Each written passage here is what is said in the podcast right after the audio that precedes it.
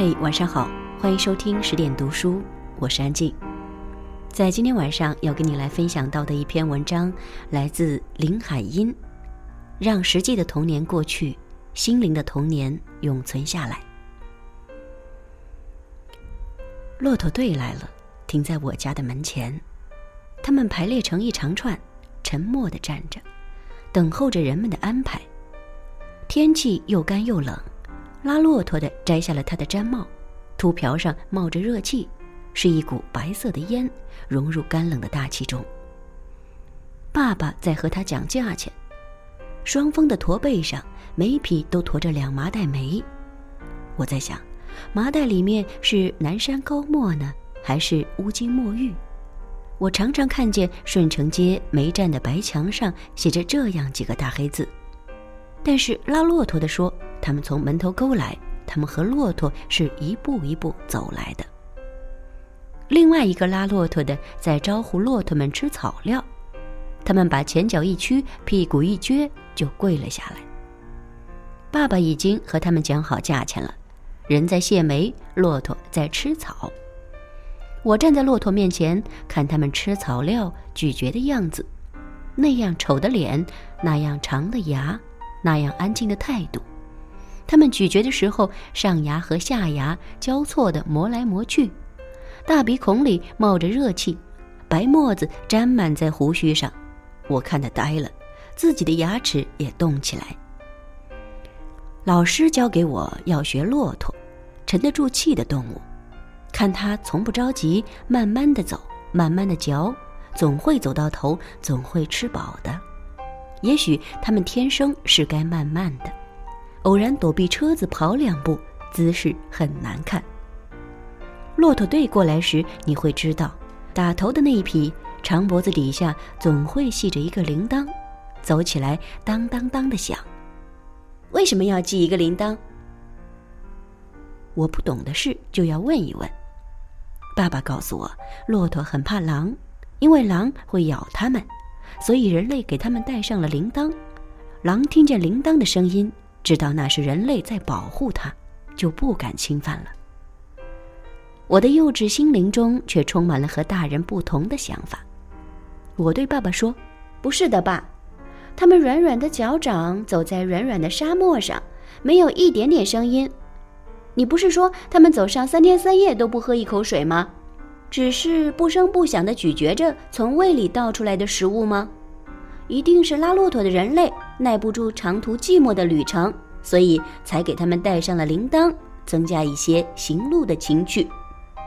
爸爸想了想，笑笑说：“呵，也许你的想法更美些。”冬天快过完了，春天就要来了。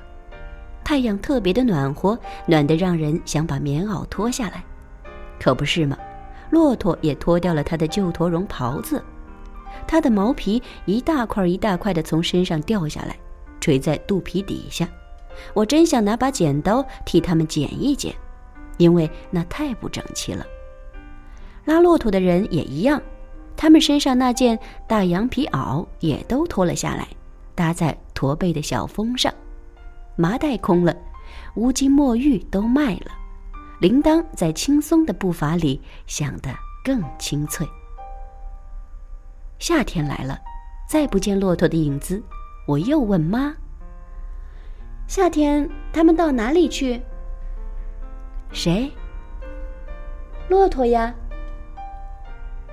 妈妈回答不上来，她说：“总是问，总是问，你这孩子。”夏天过去，秋天过去，冬天又来了，骆驼队又来了。但是童年却一去不返。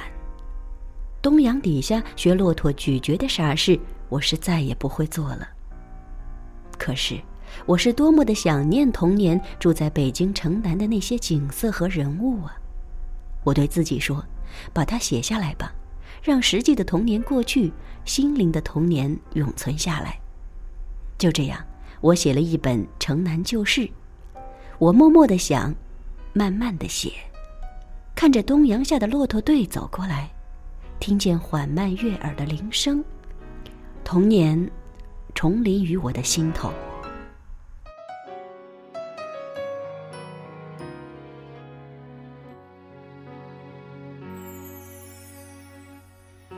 你又想起某个夏天热闹海岸线记忆中的那个少年，骄傲的宣言，伸出双手就能拥抱全世界。相信所有的梦想一定会实现，一切看起来都不会太遥远。转眼之间过了几年，幸福的语言都已慢慢沉淀，即使难免会变得更加洗练，我们不曾妥协。那是我们都回不去的从前，幸好还可以坚持当时的。界尝试改变当初的那个少年，那是我们都回不去的从前。当你站在那个夏天的海岸线，我们还是心里面那。个偏执的少年，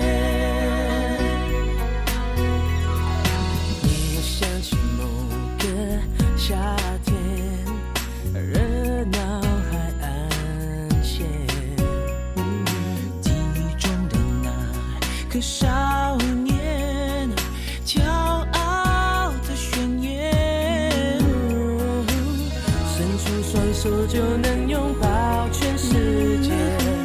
相信所有的梦想一定会实现，